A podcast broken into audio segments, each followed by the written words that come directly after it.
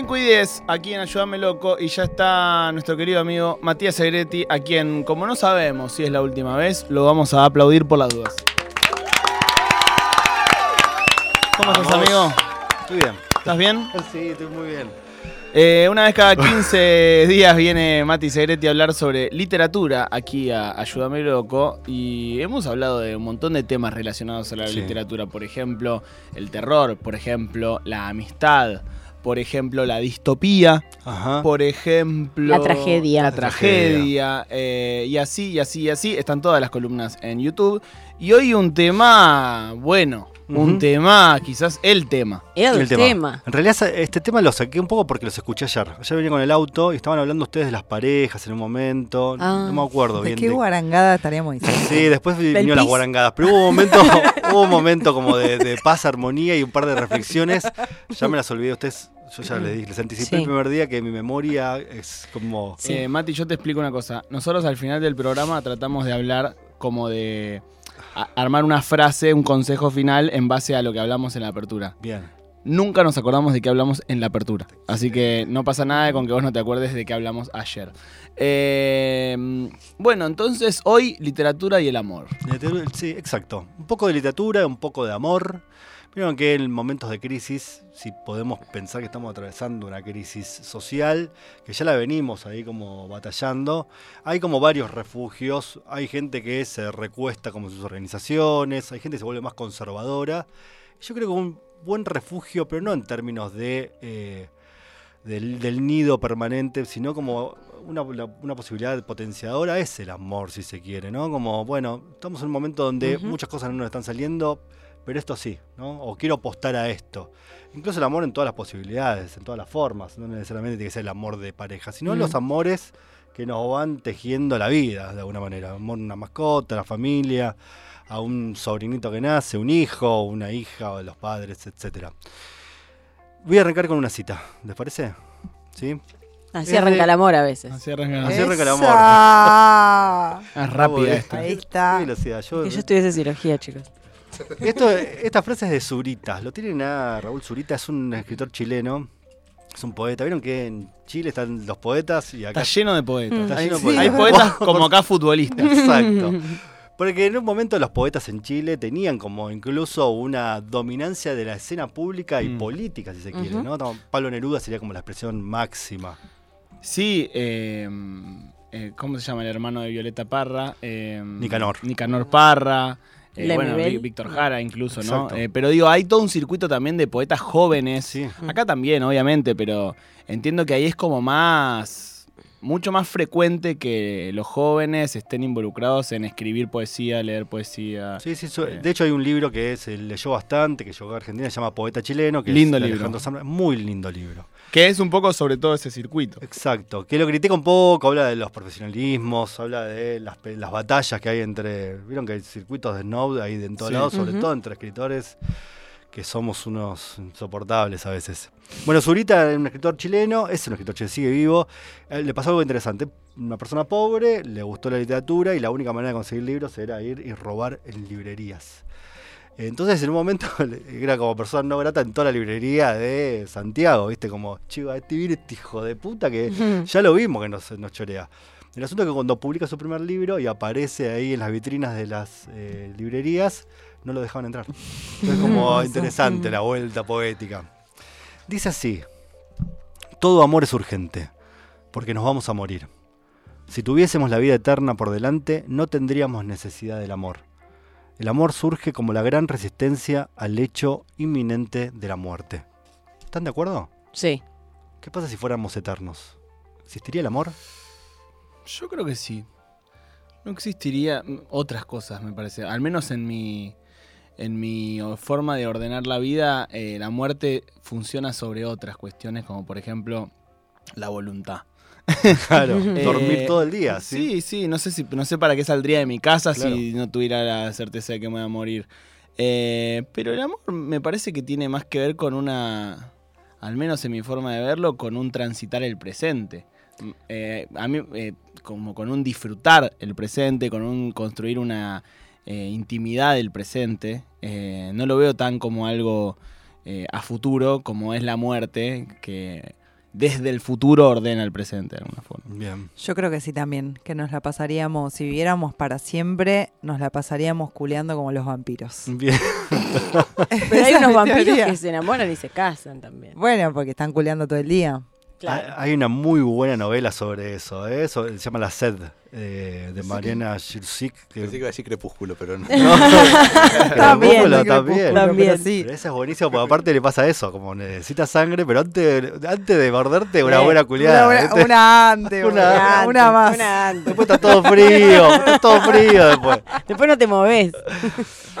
Bueno, eh, en realidad dice esto porque eh, analiza un caso, un caso particular que es que en el año 1945 en Checoslovaquia, cuando avanzan las eh, tropas rusas, ya el, eh, el frente nazi había perdido y estaba en retaguardia, y van liberando diferentes campos y van entrando a diferentes ciudades, aparece dentro de una de las tropas, hay un guerrillero ruso que pertenecía al surrealismo y identifica tirado en una calle a Robert Desnos, que es un poeta también del surrealismo y que se estaba muriendo en la calle, estaba así como en los últimos minutos de su vida.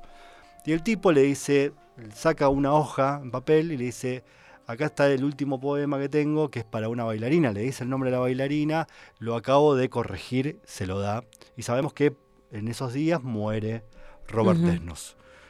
¿Le leo el poema? Por favor. Tanto soñé contigo, caminé tanto, hablé tanto, tanto amé tu sombra, que ya nada me queda de ti.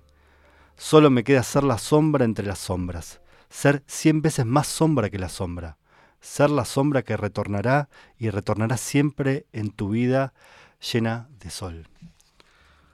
Lo impresionante me parece que es en el marco de mayor nubulos- nu- nubulosidad de, de- de la historia, ¿no? Cuando la oscuridad ya eh, había eh, transfigurado toda su vida, una persona que había sido detenida, que había estado en Auschwitz, que había sido torturada, y que se enfrenta a la muerte, la única voluntad que reside en él es la poesía convertida en amor, porque la poesía puede hablar de muchas cosas, y es dale esto, sabiendo que no la va a volver a ver a esta mujer, a esta bailarina, pero es como el último signo de amor. Y me parece como interesante en el análisis que viene dando eh, Zurita, este, la batalla contra la muerte, bueno, por lo menos dejar esto. Y con esto inauguramos la eh, nuestra última o anteúltima, no sabemos todavía, columna sobre eh, el amor. Y traje un libro para hablar de eso, que es de Roland Barthes. ¿Lo, ¿Lo tienen a Barthes? Bien. Sí. Hemos ido a la facultad, aunque sea dos materias. Sí, dos materias. En la media te tiran Habla todas teto. querido. Bien, eh, Bartés es un crítico literario, un ensayista, eh, que no, es como de la época del mayo francés, ¿no? De esa, de esa camada de intelectuales poco comprometidos con la sociedad, con su tiempo. Y en un momento Rolando, que era un académico, viste, medio de, laboratorio, ahí escribiendo todos los días, medio un embole era Roland. Y llega ahí a esa universidad donde también dan clases Paul Valéry, Michel Foucault. La época estamos hablando en que Michel Foucault eh, publica Historia de la Sexualidad, ¿no? el libro que empieza como a establecer o pone en evidencia las diferentes narrativas, instituciones, normas que establecen una moralidad y un encorsetamiento en términos de cómo se debe vivir la sexualidad. Y el tipo dice, che, esto es interesante, ¿no? Ve ahí Hmm. eh, por dónde la puede pegar y dice, voy a escribir un texto que se llama Fragmentos del Discurso Amoroso. Ujú. ¿Les suena? ¿Lo escucharon alguna vez? Sí. O por lo menos como... lo- lo- yo creo que, está medio ahí como dando vueltas en el limbo de Sí, algo. sí, sí, sí. Que no se entiende muy bien qué es el libro, ¿no? Es un libro que es un, poco de ensayo, un poco de diario íntimo, un poco de reflexiones. Y el tipo lo publica así como medio en joda y en dos semanas se le van 15.000 publicaciones. O sea, se convierte en un éxito. Un chabón que era de laboratorio, que no era reconocido por nadie más que por la academia, que es también un mundo recontra endogámico, de repente da un salto y lo empiezan a leer. Y de hecho lo llaman de la revista Playboy para ser personalidad destacada de- del año. No como la revista Gente que está, no sé, Torrebordi y Mirta Legrand. Bueno, Eh, estaba- pero imagínense Dillon, pero que es de Playboy. No, es otra cosa, ¿no? No, Como hermoso. Estaba ahí eh, Hugh Hefner, ¿Eso ¿no? pasó? Eso pasó. O No, sea, hizo 1978. fotos para Playboy. Hay fotos por ahí, creo que la habían buscado el otro día, Me porque muero. esto lo hablaba con un amigo.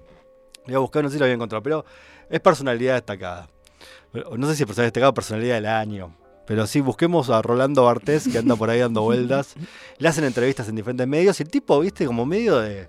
Estaba acostumbrado a hablar entre pares y de repente da un salto a la fama. Increíble. Fragmento del discurso amoroso tiene cosas como muy interesantes y traje eh, dos eh, frasecitas para que las pensemos juntos. ¿Les leo la primera? Dale. No traje mucho para leer. Me encanta, Mati. Hermoso. Bueno, me alegro. Sobre la espera. Hay uno que es sobre la espera. ¿Vieron? La espera, como, pensémoslo, va a hablar de, un teléfono, por ejemplo, ¿no? Como, pensemos en el celular, pensemos como otro tipo de velocidades también con respecto Ujú. al año 77, que es el año en que publica esto. Y dice lo siguiente, la espera es un encantamiento. Recibí la orden de no moverme. La espera de una llamada telefónica se teje así. Piensen en la... Construyamos el sujeto amoroso, ¿no? O el objeto amoroso, ¿no? Esa llamada, ese mensaje que te tiene que llegar, Mm. ¿no? Y, no, ll- y no s- por algo no llega, ¿no? Está armado de interdicciones minúsculas, al infinito, hasta lo inconfesable. Entonces me privo de salir de la pieza, de ir al lavabo, de hablar por teléfono incluso. Sufro si me telefonean. Me enloquece pensar que a tal hora cercana será necesario que yo salga, arriesgándome así a perder el llamado. La idea de que es un encantamiento es que todo empieza a cobrar una densidad y un hechizo distinto. Si esa persona, digo, pensemos en cada uno de nosotros, si nos ha pasado en algún momento esa, esa conexión con alguna persona que la desconocemos en principio, que nos empieza a enamorar y que te dice, che, te mando un mensaje en un rato a ver si hacemos alguna al fin de, ¿no? Las proporciones empiezan a cobrar otro sentido, otro significado. Digo, todo tiene otro valor. Hay como una especie de hechizo en términos de esa espera, donde el sujeto amoroso empieza a tener otra condensación, otro flujo incluso, que te imposibilita de pensar las cosas de otra manera. Entonces, esto de la idea del encantamiento de no puedo salir de mi habitación es terrible. Esta idea de no quiero que me telefonen, piensen ¿no? en la época donde una llamada telefónica podía interrumpir que te estén llamando para algo importante. ¿no? O no querer salir de tu casa porque si sonaba el teléfono. O to- que tocaban el timbre. Claro. Era terrible, digo. ¿Les ha pasado alguna vez esta idea de eh, esperar algo, esperar a alguien? Sí, claro. sí, obvio. Obvio. Y también pienso en esto que decís del hechizo, o, o con este carácter de hechizo, en varios, en varios eh, factores. Por ejemplo, primero lo difícil que es que pase y lo irracional que es a veces. Que a veces que quizás te ves con una persona que te parece linda, inteligente, graciosa, etcétera, y eso igual no sucede. Eh, y también como muchas veces empezás a conocer a alguien, sentís que pasó, o capaz pasó, y también como de un momento a otro puede desaparecer. Después ya cuando tenés un vínculo, una pareja, no sé qué, es otra cosa, no, no se va de un momento al otro tan fácil. Pero cuando estás conociendo a alguien que de repente capaz estás recopado, en esas primeras, no sé, dos, tres semanas, que decís, tú estás recopado, recopado. Droga. Y de repente Sí, estás sí. ahí en la casa del otro y, y hace una pelotudez y se rompe, Sí, ¿entendés? sí. Y decís, me voy La y no te veo más, ¿entendés? Sí, como sí, que sí, hay sí. algo ahí de que si no pasás esa, eh, antes de pasar como cierta barrera más eh, consolidante, por decirlo de alguna forma, ese hechizo se puede romper muy fácilmente también, ¿no? Es eso. Sí, sí, sí, porque es un hechizo justamente. ¿no? Estamos atravesados por otra cosa. ¿A usted también le pasó alguna vez algo así? Yo pienso en la espera también como muy en relación con la idealización, ¿no? Como que a veces entras, sobre todo hoy en día, en códigos más virtuales, que por ahí estás hace un montón, que tiki, tiki, tiki, tiki, y te hiciste una idea de la otra persona y toda esa espera es fantástica y después te encontrás y es como, nada que ver. a veces que es me- mejor, es mejor la sí. espera que la realidad. A Sí, veces sí. completamente. Yo creo que hay algo de este de esta época en que la espera se ha convertido co- quizás en el tiempo vital de ese romance, ¿no? Y cuando realmente y se rompe el hechizo en los términos físicos. Sí. Pero durante Sí. todo eso estuvo bien también. Mm. Me Sí, que Es, otra cosa. Para mí hay que amigarse con el platónico cuando te puedes blanquear que es eso, digamos. Exacto. Como bueno, no va a salir de acá.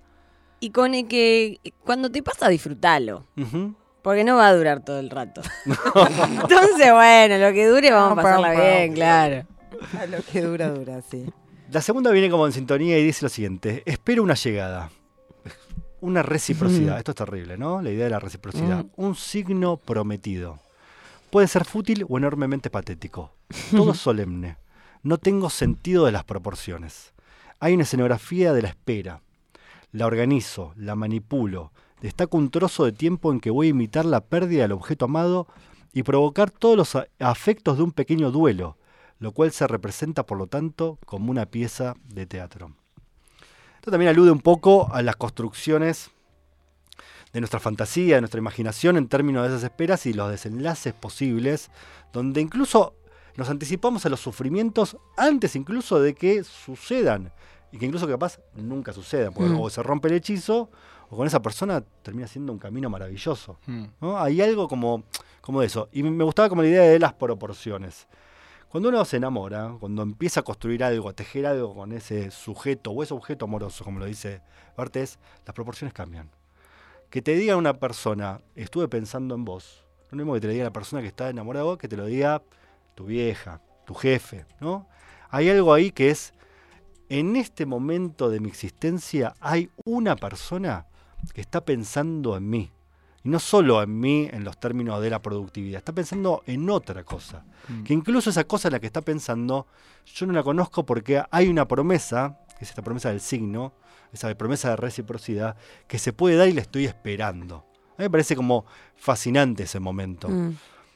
Y es un momento que también es como medio primario, originario de las relaciones y que después hay que de alguna manera intentar reactualizarlo, ¿no? Eso estaba pensando como que incluso en la reciprocidad y en, y en la consolidación de un vínculo, es importante la espera, mantenerla a veces. Como que digo, cuando va, al menos, no sé, eh, me da la sensación de que cuando no hay espera del otro lado, o sea, cuando no hay espera en un vínculo, cuando ya está todo totalmente dado, hay algo de lo de lo del, del terreno de la seducción que se pierde, ¿no? Y que está bueno mantener incluso en un vínculo consolidado. Obviamente no, no, no no es para entrar en una cosa como de psicópata de, de todo el tiempo estar eh, jugando roles de poder, ¿no? Pero digo, hay una cuestión ahí de el deseo y de que el otro a veces te haga esperar y a veces hacer esperar al otro y como que esa espera también genera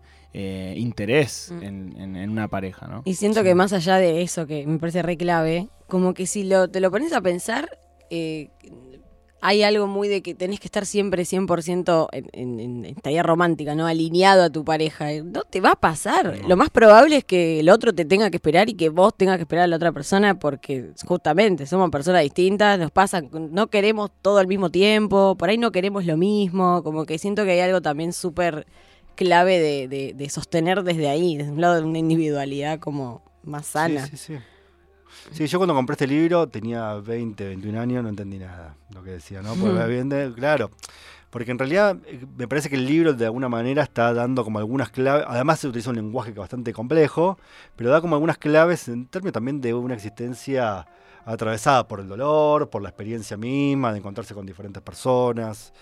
Eh, pero es un libro que, desde esta columna, la columna Segretti, eh, recomendamos eh, fervorosamente, sobre todo los eh, lugares donde no se entiende, ¿no? Para volver. Y después traje otra cosita más. Entonces tenemos a Zurita, a, a, a Desmos y a, y a Bartés, que es el amor entre dos escritores y escritoras famosos, que fue como una especie de amor imposible. A Julio Cortázar lo tenemos, ¿no? Sí, claramente. Y a Peri Rossi, la tiene a Cristina Peri Rossi Sí. Que ahora se están volviendo a publicar sus, eh, sus viejos libros. Está viva todavía, digo, no es que la estamos liquidando. Pero entre Cristina, que es uruguaya, y Julio Cortázar hubo una especie como de amor imposible. De hecho, ellos, eh, bueno, Cortázar sabíamos que se fue a vivir a Francia y ella exiliada de la dictadura uruguaya también cae ahí. Y había como una especie de latinoamericanitos dando vuelta ahí por, por Francia. Hablamos de Pizarnik en algún momento acá eh, donde la reciben y es como se empieza a llevar muy bien y sobre todo con Cortázar. Y los medios ahí que no tienen otra cosa que romper las bolas, empiezan a construir una relación entre ellos porque andaban medio juntos, ¿no? Una persona, aparte era como eh, estaban muy juntos y eran como muy distintos en términos, no sé, corporales. Cortázar medía dos metros, las manos gigantes, tenía una voz eh, imponente. Cristina, mini, la mini, la mini Cris. Y entonces empiezan a decir, che, acá hay un amor. Y ellos, viste, tenían sus parejas y medio que se, se divertían sobre, con, con estas cuestiones. Lo que nunca habían investigado es que eh, Peri Rossi era, es lesbiana. Entonces, como no le gustaban los chabones. Y lo decía, ¿viste? Pero al mismo tiempo se permitían esta especie de seducción. Cuando muere Cortázar, la versión oficial dice que se había muerto, no me acuerdo la versión oficial, ya porque se acuerdan que mi dato de la memoria pero muere, no sé, era un problema pulmonar. Eh, Peri Rossi, varios años después, cuenta la versión eh, real de cómo muere Julio Cortázar, y es que muere eh, sobre un- con una infección de HIV y con las consecuencias que van encadenando su infección so- con, con el virus. Que en ese momento era como muy tabú hablar de eso. Entonces es como muy, muy cercana y muy confidente, y donde se empiezan a mandar cartas, poemas, etc. Y eh, antes de morir, Julio Cortázar le escribe eh, algunos poemas a Peri Rossi. Yo traje dos, no tienen nombre, eh, y los voy a leer. Por favor. Espero que lo disfruten estos poemas. A mí me gustan mucho. Creo que no te quiero, que solamente quiero la imposibilidad tan obvia de quererte como la mano izquierda enamorada de ese guante que vive en la derecha. Ratoncito, pelusa, media luna, calidoscopio, barco en la botella, musgo, campana, diáspora, palingenesia, helecho, eso y el dulce de zapallo, el bandoneón de Troilo y dos o tres zonas del piel en donde ha ceñido la alción. Son las palabras que contienen tu cruel definición inalcanzable. Son las cosas que guardan las sustancias de que estás hecha para que alguien beba y posea y arda convencida de conocerte entera, de que solo eres Cris. Hermoso, amigo. Eh, lindas las columnas, ¿eh? Este año. ¿La pasaste bien? La pasé muy bien. Sí, sí, muchas gracias a usted, sobre todo a ustedes que me han dado el lugar para hablar a veces de cualquier cosa y a veces de literatura también. Lo hemos disfrutado. Muchísimo. Siempre la premisa de las columnas y de los columnistas, sobre todo eh, de este programa, ya que no iban a cobrar dinero, queridos amigos de la Nación Más, era obviamente que ellos quisieran venir y que sea gente piola que venga a hablar de lo que ellos quisieran. O sea, no. eh, siempre que hablé con Mati, con Sebas Chávez, con Paz, con el Chino, con Rod del Gato y la Caja, con Sus. Fue, che, vengan a hablar de lo que quieran. O sea, sos, eh, te elegimos porque sos alguien eh, que nos parece interesante. Así que elijan el tema que quieran. Si un día querés hablar de literatura, hacelo. Si un día querés hablar de lo que quieras, hacelo. Y salió bien. Así que fue un placer, amigo. Eh, capaz que llegamos a meter una más, capaz que no. Ojalá. Eh, Ojalá. Pero están en el canal de YouTube de la radio todas las columnas de Mati, siempre con algunas eh, recomendaciones, con algunos eh, títulos en donde hacer doble clic, así que las buscan ahí en el canal de YouTube de la radio. Seguramente esta también, eh, cuando recuperemos el canal, eh, podrá estar ahí. Así Quiero que- sumar algo que me acabo de acordar, que en Twitter hay una cuenta que es bot-del-amor, o sea, bot del amor, y son todas frases de fragmentos de un discurso Ah. amoroso, tipo bot que las vas tirando, y vos le puedes hacer una pregunta y te responde con una Es frase. espectacular. Hermoso. Sí, necesitamos Hermoso un bot bot de Twitter, Sí, sí. totalmente.